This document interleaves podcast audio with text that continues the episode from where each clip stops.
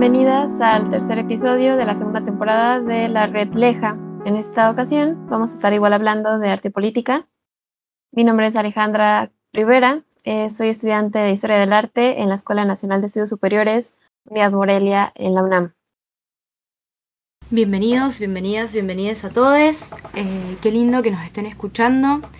Les damos la bienvenida a este tercer episodio eh, bueno, yo soy Antonella Fábrega, estudiante de Historia del Arte de la Facultad de Artes y Diseño de la Universidad Nacional de Cuyo, desde Mendoza, Argentina.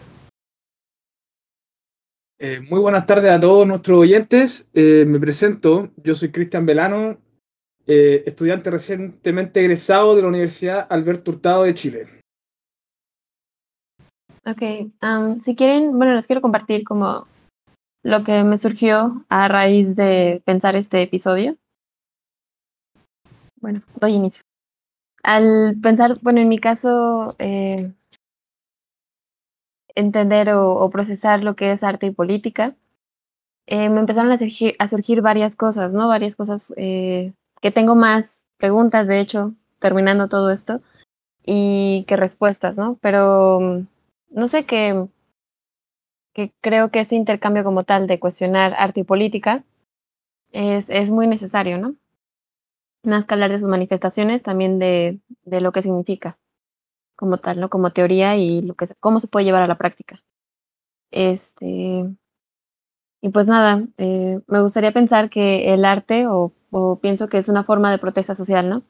Aunque no todo arte tiene el objetivo justo de hacer una crítica social, pero sí creo que es una forma de resistencia al arte como tal, a todos estos sistemas, ¿no? Como tal, eh, en algún momento que estábamos hablando ahorita antes del episodio, que Cristian mencionaba, hacer una crítica al arte como tal y a esta creación, y el arte hace crítica a otras cosas, ¿no? Entonces, pues desde ahí empieza eh, mi cuestionamiento. Interesante, súper interesante lo que decís, Ale. Y en relación a esto que planteas del arte como resistencia, ¿qué nos puedes contar eh, vos de tu trayectoria eh, como estudiante que has estado investigando? Eh, ¿Por qué propones esta idea de arte como resistencia? Bueno, yo creo que mm, como tal, o sea, mm, resistencia, bueno, empezaría primero por, desde mi experiencia, pensando en mis privilegios y en mis opresiones, y como tal tengo una, un privilegio de estar estudiando, ¿no? Entonces entiendo que desde la universidad y desde este contexto académico, pues lo único que puedo hacer como tal no es como una forma de activismo, pero sí puedo cuestionar este sistema que se lleva a cabo, ¿no? Y del arte. En mi caso de la escuela, lo que nos enseñan como tal los temas que nos abordan y es un contexto completamente colonizador, eurocéntrico y occidental, ¿no?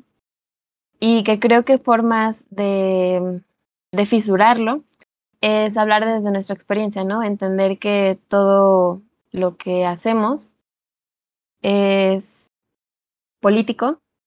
Y bueno, me gustaría citar a María Teresa Garzón Martínez y que justo dice, ¿no? Que hacemos pensamiento. Y yo creo que si hablamos desde nuestra experiencia y nuestras subjetividades, aceptando las que somos subjetivas, pues desde ahí estás como rompiendo esta parte que te dice que siempre seas objetiva y que deslindes lo que eres en tu escritura o deslindes lo que eres en tu trabajo y deslindes lo que eres en, en tu hacer, ¿no? Y, creo que, que, es una forma de hacer resistencia el no deslindarse de tu sentir pensar. Súper importante me parece cuestionar el sistema y, y los discursos, ¿no? Sobre todo si, si recordamos que, que, esto surge desde una propuesta latinoamericana de estudiantes que, a, raíz de este, de este tipo de cuestionamientos y de problemáticas, con el tiempo estamos proponiendo un cambio, estamos buscando un cambio con esto, ¿no? Poder cuestionar estos discursos colonizadores que todavía perviven y persisten eh, en nuestras universidades, nuestras carreras, para poder construir algo eh, como vos proponés, Ale, desde, desde otra subjetividad, desde otro lado, y, justamente para poder encontrar un poco eh, esta identidad latinoamericana, ¿no? Claro, creo que en general tenemos una responsabilidad por cuestionar eh, todo esto y, y, creo que va mucho más allá, ¿no? De, de que cuestiones y que hagas teorías, sino justo como un poco de lo que hace Cristian, ¿no? Que es no solamente lo teórico, sino la práctica, ¿no? O sea, o sea lo que me surge de todo esto es que no solo es cuestionar, sino también hacer resistencia y construir nuevas cosas.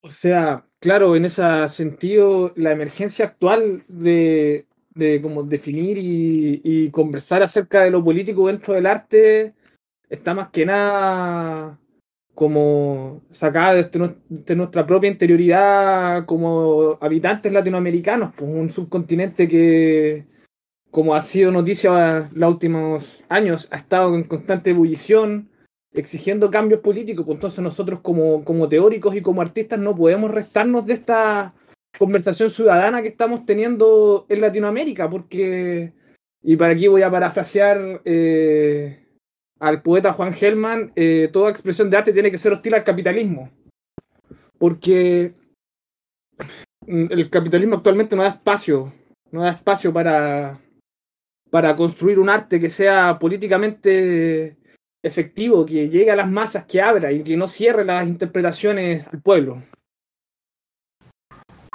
Bueno, importante lo que, lo que decís, Cristian. Me parece que es un disparador a, muchas cosas que están pasando, o por lo menos acá en la Argentina que pasa, es, eh, bueno, esto que decís de capitalismo no, no permite como ampliar el alcance del arte, bueno, eh, quiénes consumen arte, ¿no? Hoy en día, a quiénes están abiertos los espacios y de qué manera se, se genera o no una mediación con el público.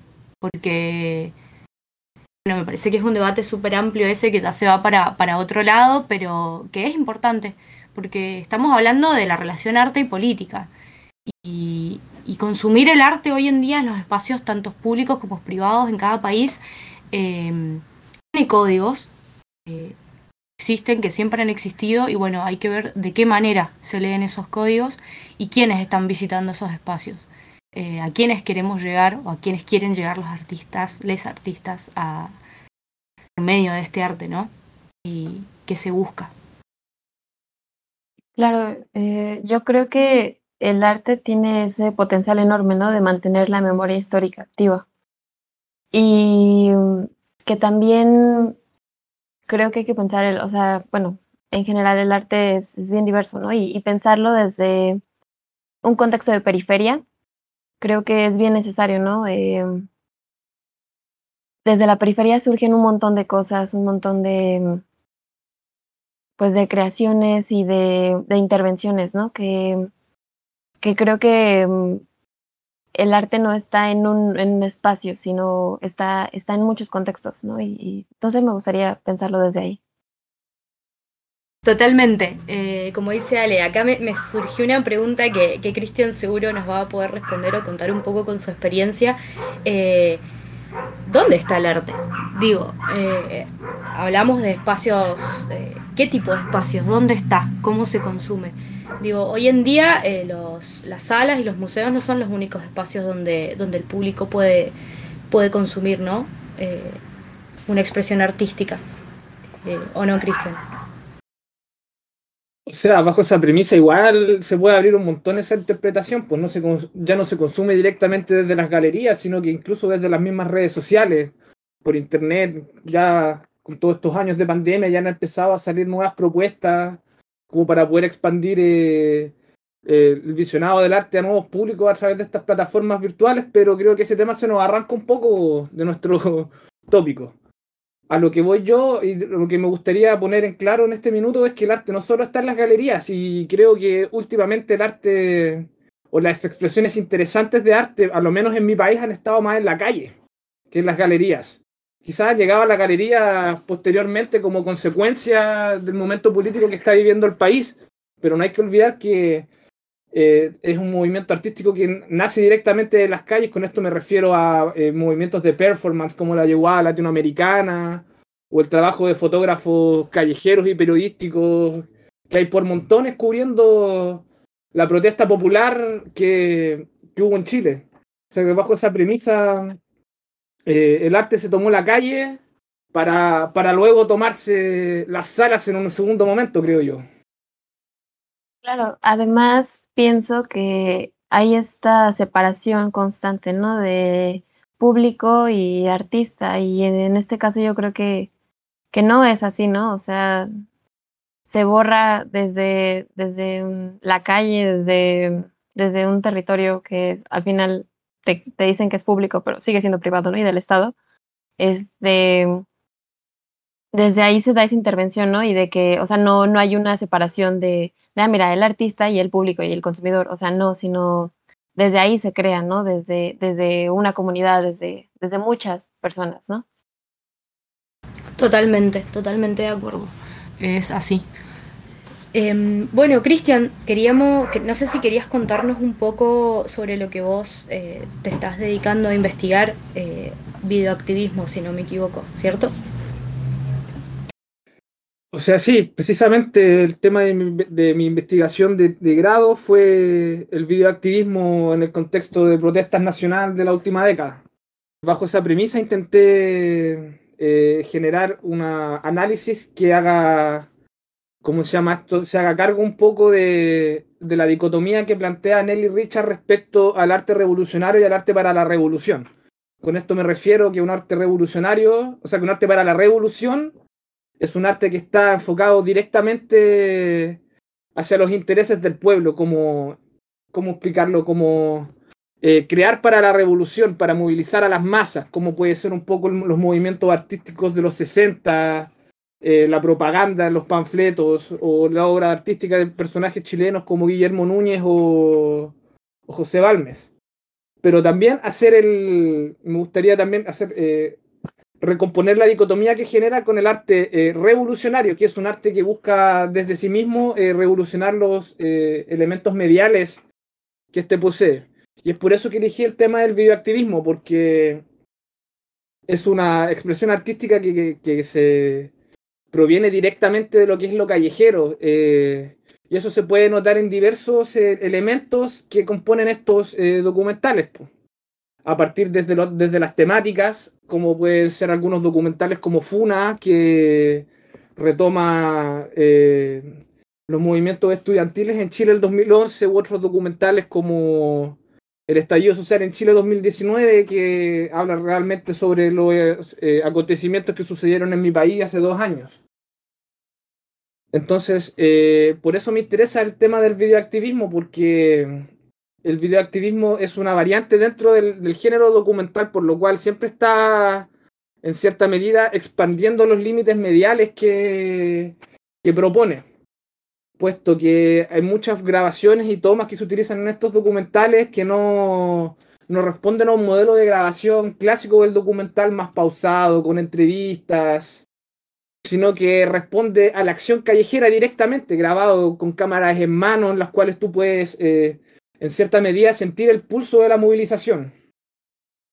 Y, directamente desde la imagen, ni siquiera desde lo que se menciona o lo que se enuncia. Por eso me parece interesante el videoactivismo, sobre todo en este contexto político, porque además de hacer este, esta eh, vuelta de tuerca a un nivel eh, constructivo dentro del documental, también retoma la posta de lo que son los movimientos sociales en la calle. Por eso me parece tan importante y interesante la discusión acerca del videoactivismo, porque es un arte revolucionario, pero también es para la revolución. Incluso también es súper interesante cómo, eh, si bien el videoactivismo es, parte de, recopilar y, grabar justamente todos estos acontecimientos, eh, esos momentos históricos están acompañados también de otras expresiones que, la, la, grabación, el video, deja una evidencia de eso que pasó. Digo, también el arte gráfico, el arte callejero, eh, acompaña esos movimientos, ¿no? Eh, siempre está muy va de la mano. Es lo que queda después de, de una manifestación o de una movilización, son esos scratches y, esas eh, pintadas, como le decimos acá, en las calles, en los carteles, y, eso también es parte y acompaña el movimiento. O sea, en ese sentido podríamos entender un poco que el, arte de las manifestaciones callejeras se levanta como un testimonio de la misma manifestación, que después sirve como elemento de interpretación para los teóricos igual, pues para historiadores, para cualquier persona que quiera realmente interiorizarse en lo que está sucediendo más allá de las interpretaciones oficiales que nos dan los medios de comunicación tradicionales, creo yo. Claro, de hecho, escuchándote, sí, me quedé pensando y dije, bueno, o sea, se está haciendo eh, registros históricos, ¿no? Con, el videoactivismo y que justo lo hacen, pues, cualquier persona que tenga eh, acceso a una cámara, ¿no? Y creo que justo desde ahí se enriquece un montón y enriquece un buen porque las miradas son bien distintas, ¿no? Y, y está muy chido, se me hace muy, muy, muy, muy padre. O sea, bajo esa premisa, uno de los documentales que estudio, que es el del colectivo Piensa Prensa, eh, se construye en cierta medida eh, más allá desde el punto de vista del director y de lo que se pueda producir eh, de antemano como en un proceso de preproducción, puesto que el documental se construye en base a puros fragmentos visuales grabados por los mismos manifestantes. Entonces, ese gesto que genera ese documental y que puede servir para documentales a futuro es interesante porque elimina la diferencia entre equipo productor y participante. Elimina la diferencia al final entre artista y público. Puesto que la misma persona, la misma gente que estaba participando en esta protesta es la que otorga su punto de vista de los acontecimientos, no mediado por un por un discurso previo, por un interés económico, televisivo, sino que es el punto de vista personal que uno tuvo y que uno puede apreciar desde una. el fragmento que uno mismo puede apreciar en la protesta. Eh, no buscando totalizar, sino que buscando generar el relato a través de pequeños elementos que de manera coral, creo yo, van construyendo eh, el relato de lo que pasó. Eh, sin, la necesidad de guiarlo directamente a través de voces no o elementos textuales. Por eso me parece interesante esa especificidad que se puede encontrar dentro del videoactivismo. Exacto, e importantísimo lo de los discursos, porque es como vos decís, Cristian, eh, está planteado desde, desde un sujeto, pero que está acompañando una masa, una movilización, un, objetivo común, ¿no? Entonces, no es lo mismo vivirlo poder compartir ese lugar que uno del que forma parte en esa movilización y además, bueno, quizá uno se puede considerar o no artista eh, realizando esas grabaciones, esos videos o participando, eh, y sin embargo el mensaje puede ser el mismo, ¿no? Y, es compartido además. O sea, que eso es el gesto interesante porque al final tú construyes una narrativa coral a través de la utilización de puras subjetividades. ¿Cachai? Puedes dar una. Puedes como construir una imagen más global de lo que está pasando si lo abordas desde distintos puntos de vista. Es como más territorial y menos impuesto, me, parece a mí. Claro, y creo que justo eh, regresamos un poco a ese punto, ¿no? Desde las subjetividades, todo lo que se puede construir y que no necesariamente se requieren ciertos espacios, sino se puede realizar en, en, cualquier lugar, ¿no? Y, y que es una forma de resistencia y de, de contar las cosas de manera diferente y, y, cuestionar las cosas de manera diferente y generar, ¿no? Y esa, no sé. O sea, claro, eso es lo interesante, como poder generar eh, un, un, discurso que es disidente a los discursos oficiales a través, no de un discurso propio, sino que un discurso que se construye a través de la misma gente que estuvo ahí por pues, al final. Sí, obvio, obvio. Y bueno, creo que en esto fueron surgiendo como algunas respuestas o algunas conclusiones de, esos primeros cuestionamientos que, planteamos al principio. Bueno, eh, esta relación entre arte y política y cuáles son las expresiones que pueden llevar lo que pueden ser todas, de las más diversas, pero cuál es la importancia también de, de los sujetos, ¿no? O sea, también romper un poco con eh, con estos, volviendo a la idea de los discursos coloniales o de estas cuestiones y coloniales a modo de impuestos, ¿no? ¿Se entiende? Eh, de romper esas estructuras, esa relación artista-obra, para, para poder proponer estas nuevas relaciones que hay en estas expresiones totalmente contemporáneas, espontáneas muchas veces, como es el ejemplo de, esto que has estado estudiando, Cristian. Eh, porque, porque es muy importante visibilizar, me parece, eh, que, que, ya no es solamente los espacios, el arte ya no está solo en los espacios oficiales o en lo que tradicionalmente uno espera consumir arte y pueda tener o no un contenido político, porque con esto también llegamos a una, dentro de tantas conclusiones que han ido surgiendo, digo, eh, de cómo una expresión que puede surgir de espontaneidad, de, de, sentirte también eh, ciudadano o, sujeto que forma parte de un grupo social eh, para poder expresar, obviamente, porque el contenido de estas, de estas marchas, de estas movilizaciones, manifestaciones, es político. Y cómo de eso surge algo totalmente nuevo, distinto, que se lee y se interpreta de una manera totalmente diferente. Y hay que aprender también a leerlo, ¿no? Sea, creo yo que eso es lo que nos corresponde a nosotros como teóricos hacer, eh, generar unos discursos que sean más honestos que los que nos han precedido los últimos siglos, ¿cachai? O sea, construir un, un mensaje, un sentido a los hechos que nos suceden, a las cosas que nos pasan, pero tomando en consideración todas las voces posibles, no, no cerrarse. Eso es lo que me interesa a mí, por lo menos desde la teoría. Incorporar discursos y, y horizontalizar los relatos. Pues. Al final creo que es lo que me interesa. Coincido completamente. Además, creo que en esos espacios en donde está pensado el arte como tal, pues hasta qué punto eres libre, ¿no? Y puedes expresar lo que, lo que consideras, ¿no?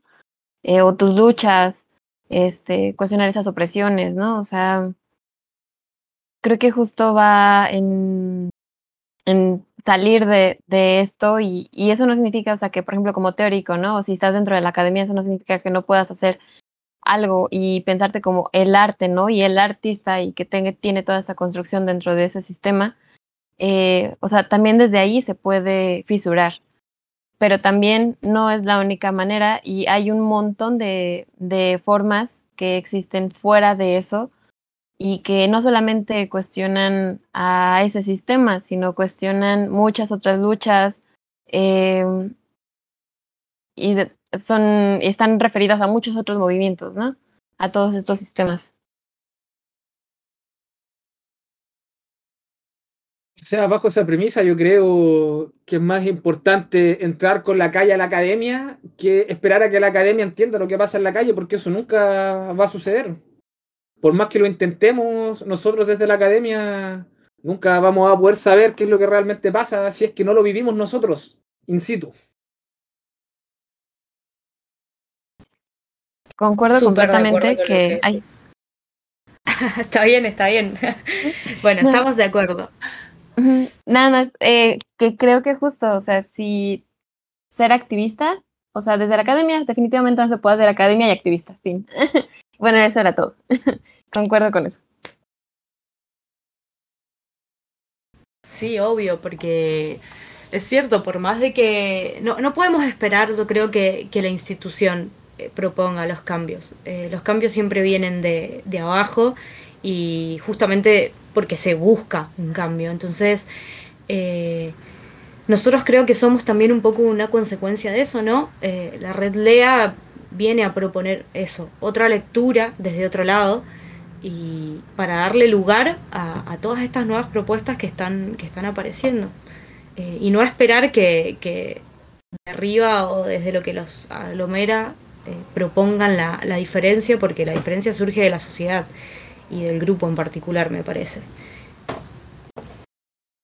O sea, es que claro, lo que está sucediendo en las calles de Latinoamérica es tan diverso, es tan rico en, en significados, es tan heterogéneo, por decirlo de alguna manera, que no, no es posible entenderlo después desde la distancia, porque son procesos que, que nos afectan a todos. Pues, por ejemplo, acá en Chile las movilizaciones terminaron con un cambio de constitución, que es al final un cambio de las reglas del juego que nos van a regir a todos. Pues entonces, no se nos podemos restar como, como teóricos de esa discusión, pero no para entender la posterior, sino que hay que hay que ayudar a la discusión también, pues no, no podemos esperar que otros interpreten por nosotros tampoco.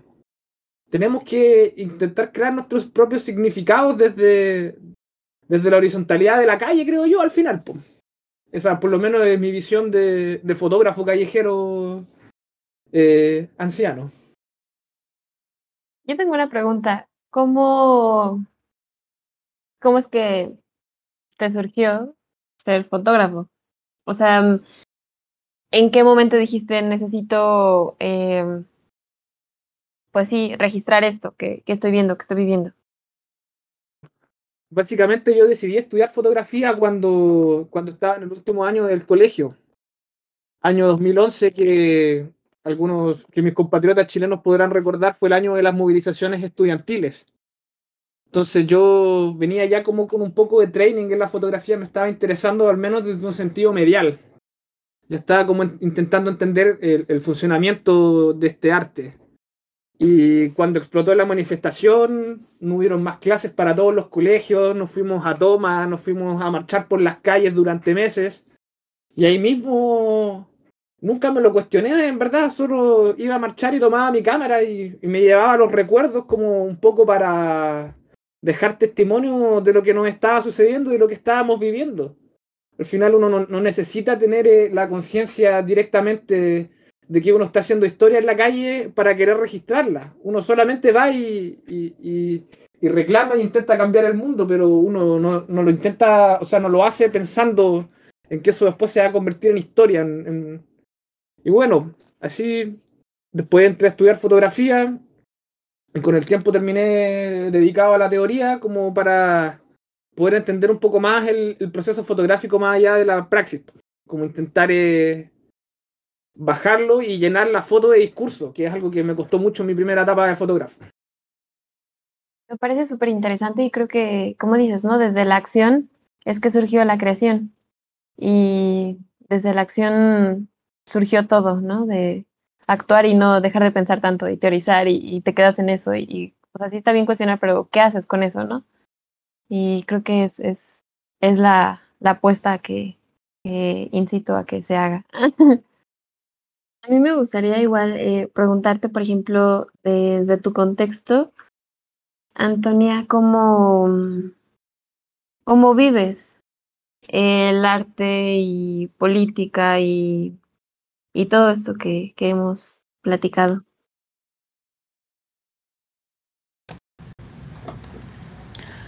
Bueno, me parece súper interesante tu pregunta. Eh, es muy particular. Bueno, me, Mendoza Argentina, Mendoza, si bien es una provincia grande, no es el centro como lo es Buenos Aires para la Argentina. Y desde acá se vive de una manera muy particular. Eh, los mendocines somos muy particulares.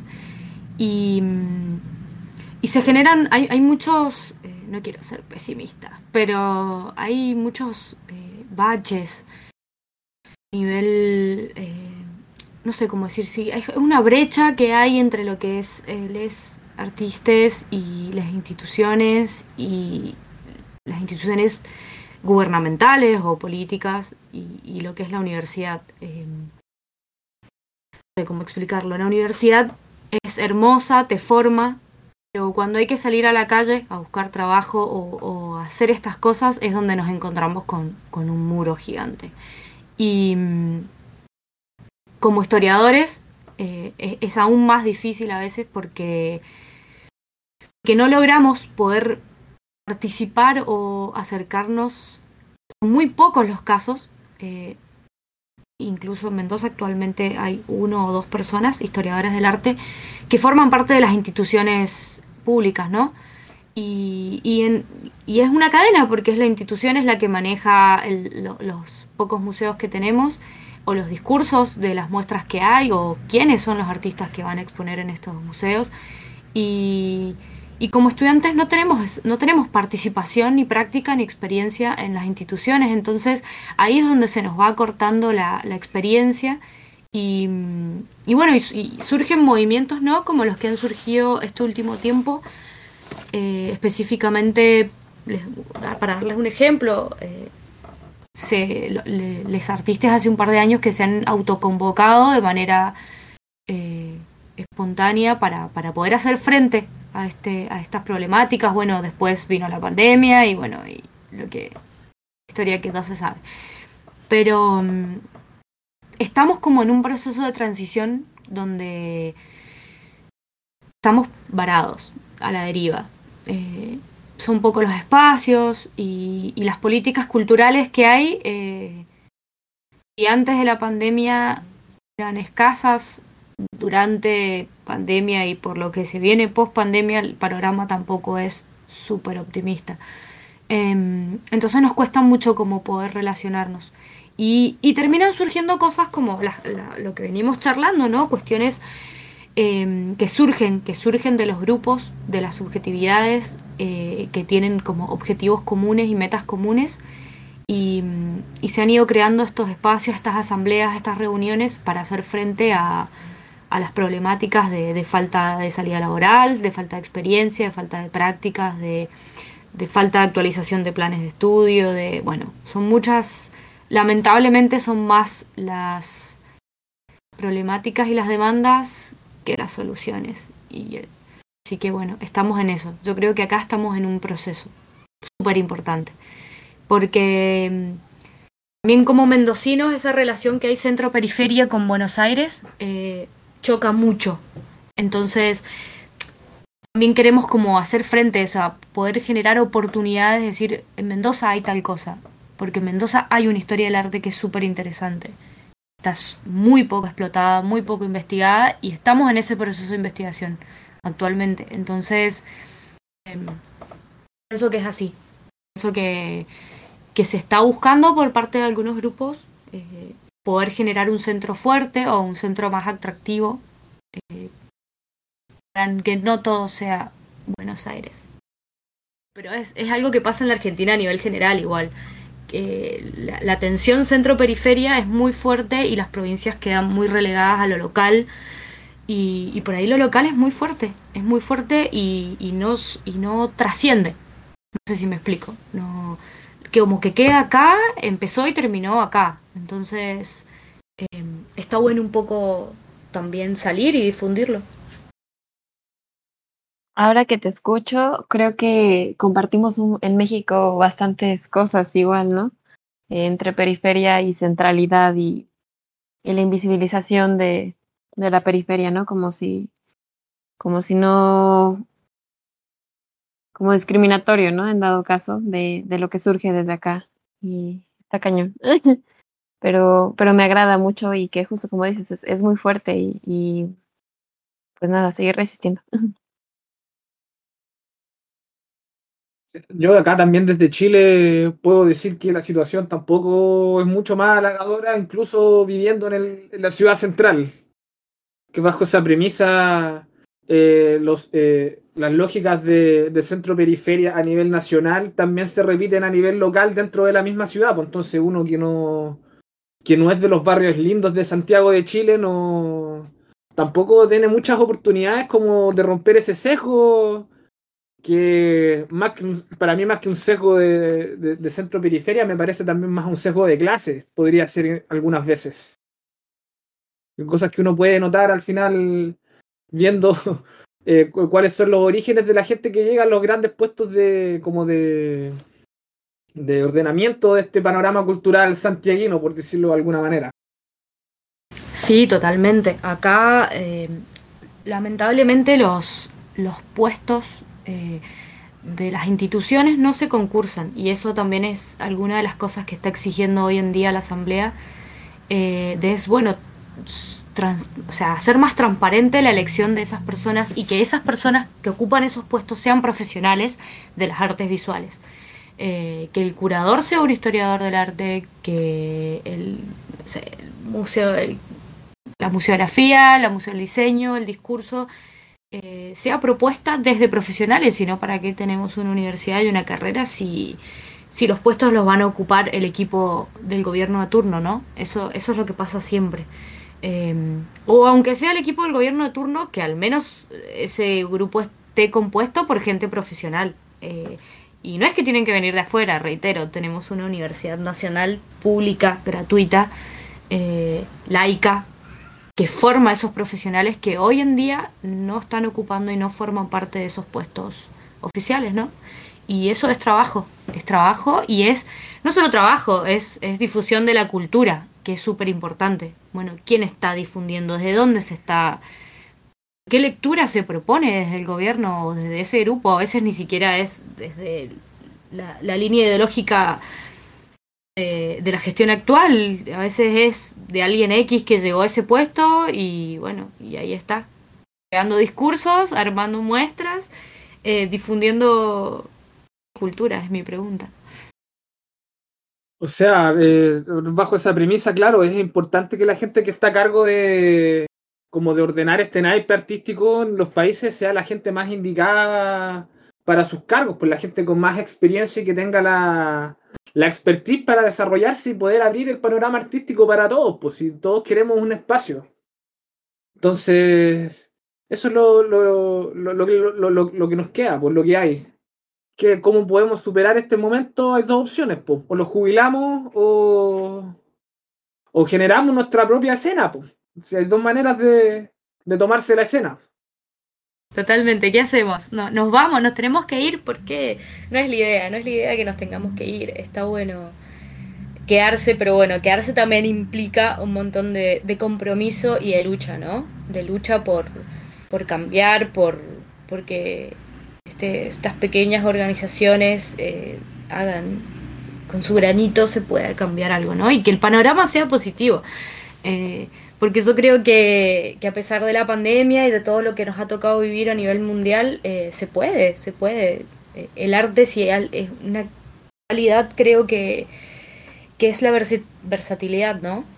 Donde podemos encontrar arte y expresiones en todo y en, a todos los niveles, sociales, y me parece súper hermoso que eso se difunda, ¿no? Y que haya gente que, que pueda interpretarlo, ¿no? Como vos nos contabas antes, o a nivel horizontal. Eh, hay que romper un poco también con esa verticalidad de, bueno, quiénes son los, los que interpretan y quiénes lo que leen, sino también que sean construcciones más horizontales y más inclusivas. Igual eso también es nuestra pega como artistas. ¿Cachai? O sea, si estamos haciendo un arte que es de súper vanguardia y que nadie lo entiende, tampoco podemos esperar que, después eso se horizontalice si tiene un mensaje que es netamente críptico. Entonces, hay que saber un poco jugar en la, en la mixtura, pues no se puede estar todo el día vociferando por el pueblo, pero tampoco uno puede hacer un arte que sea, o sea, a mi juicio personal, tampoco se puede hacer un arte que sea eh, solamente legible, porque eso también te corre el riesgo de convertirse en propaganda, que tampoco es nuestra función eh, como artistas. Podemos colaborar con la propaganda, pero no es nuestra función específica hacerla. Y bueno, en fin, quizás un poco para ir cerrando la conversación, me gustaría dejarles nomás la idea de que se abran las grandes alamedas para los, para los artistas parafraseando un poco al compañero Salvador Allende. Yo me gustaría eh, decir que resistir es construir y que es necesario hacer y accionar el pensamiento. No pedirles permiso, tomar los espacios y construir nuevos. Me encanta lo que dicen, me encanta a las conclusiones que hemos podido llegar después de de esta charla, de este intercambio súper rico desde... Es internacional, es un intercambio internacional y, y que a pesar de eso, a pesar de la distancia, cuántos puntos en común que tenemos, ¿no? Bueno, gente, gracias a todos los que nos han escuchado. Eh, ha sido súper interesante para nosotros poder participar, poder compartirles nuestra experiencia desde nuestro lugarcito en el mundo, en Latinoamérica, como estudiantes de historia del arte. Em, gracias. Y los invitamos cordialmente a escuchar los próximos capítulos del podcast que se vienen muy interesantes, tal y como este. Me encantará leer sus opiniones en nuestras redes sociales, Redleja, y nos vemos pronto en otro episodio. Adiós.